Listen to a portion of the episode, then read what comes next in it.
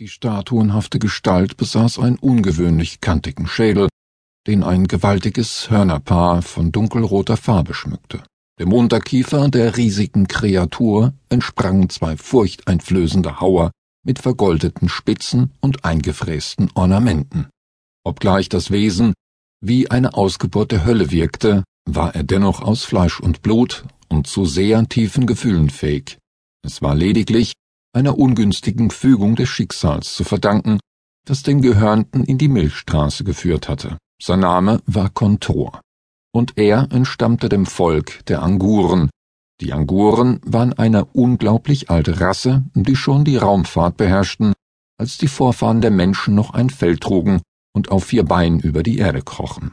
Obwohl die Hörnerträger vom Aussehen her kriegerisch wirkten, kannte die Geschichte sie eher als gütige Philosophen und Forscher, deren größte Freude darin lag, das Leben in all seinen Facetten zu studieren. In dem von ihnen kontrollierten Galaxiscluster, das über mehr als das tausendfache Volumen der Milchstraße verfügte, traten sie als Beschützer und weise Lehrer auf, weshalb sie auf vielen Welten auch wie Götter verehrt wurden. Aber die friedlichen Forscher verwandelten sich schnell in grimmige Krieger, wenn aggressive Eroberer in ihrem Einflussbereich eindrangen. Diese schlugen sie dann recht schnell gnadenlos und unerbittlich zurück, doch schon lange hatte es keine militärische Großmacht mehr gewagt, in ihr Hoheitsgebiet einzudringen. Dass die Vogelabkömmlinge es gewagt hatten, ihn in ihrem eigenen Machtbereich gefangen zu nehmen, grenzte schon an gefährliche Dummheit.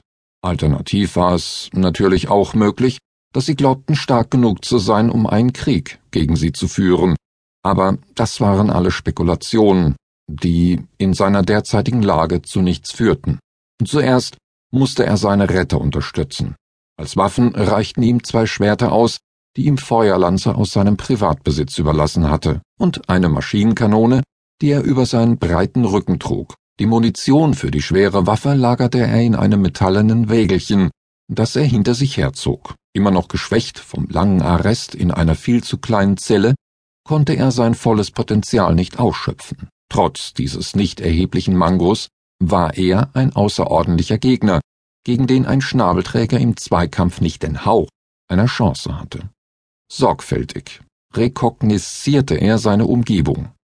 Kein Feind sollte ihm unbemerkt in den Rücken fallen. Ohne ihn seiner Aufmerksamkeit nachzulassen, machte er sich sorgenvolle Gedanken über das ungewöhnliche Bündnis der Heaktalk mit den Menschen. Die harmlos aussehenden Zweibeiner waren eine kurzlebige Spezies mit dem Hang zur starken Gefühlsschwankungen. Er persönlich empfand sie als unberechenbar und extrem gefährlich. Sollten die Ritter der Balance die Kontrolle über die zierlichen Kreaturen verlieren, konnten sie zu einer weit größeren Plage für das Universum werden, als es die Kannibalen jemals waren.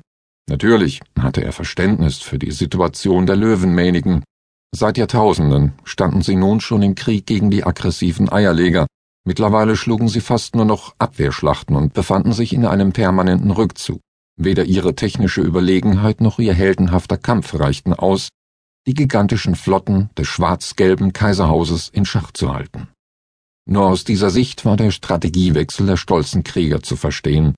Ob es ihnen dennoch gelang, mit der Energie und dem Erfindungsreichtum dieses Volkes das Ruder herumzureißen, wagte er nicht zu beurteilen. Sein aktuelles Wissen, das musste er sich eingestehen, reichte dafür nicht aus. Zudem oblag es letztendlich den Herren der goldenen Schiffe darüber zu richten, da die Milchstraße ihrem Einflussbereich unterlag.